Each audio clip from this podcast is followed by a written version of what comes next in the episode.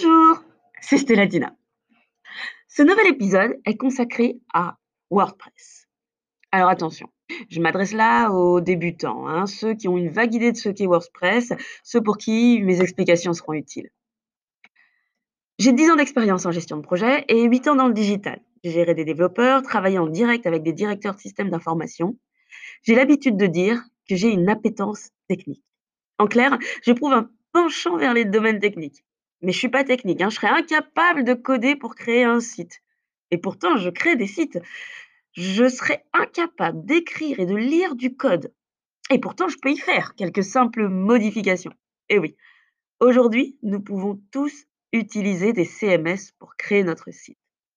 J'ai justement eu l'opportunité de travailler sur différents CMS.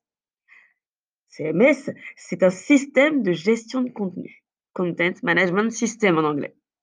Alors, je connais un peu Shopify, PrestaShop, Joomla. J'ai aussi eu euh, l'opportunité de travailler directement sur Drupal, Easy Publish, Fatwire et bien sûr WordPress. Aujourd'hui, près d'un site sur trois est créé en utilisant WordPress. Il est très populaire et je l'adore. Il y a un peu de technique, mais rien de bien compliqué. Il est surtout gratuit, open source, des dizaines de millions de sites web l'utilisent déjà il y a des formations, des forums et, plusieurs, sites web qui expliquent ce qu'est WordPress. Et bien sûr, toi aussi, tu peux l'utiliser. En revanche, ne vous me prenez pas, hein, je, peux, je peux créer un site via un CMS, mais rien n'est magique, hein, on ne peut pas non plus tout faire. Alors, il existe deux versions de WordPress.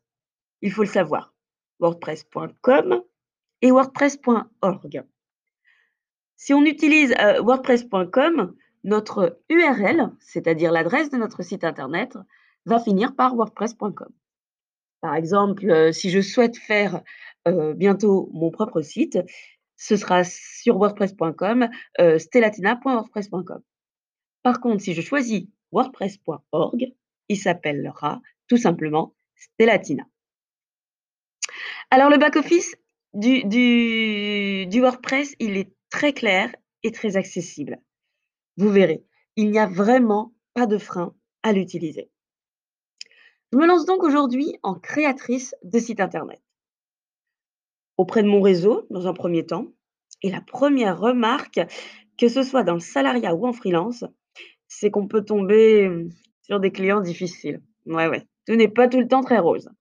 Enfin, j'aimerais surtout me lancer en tant que formatrice formatrice pour tous les néophytes.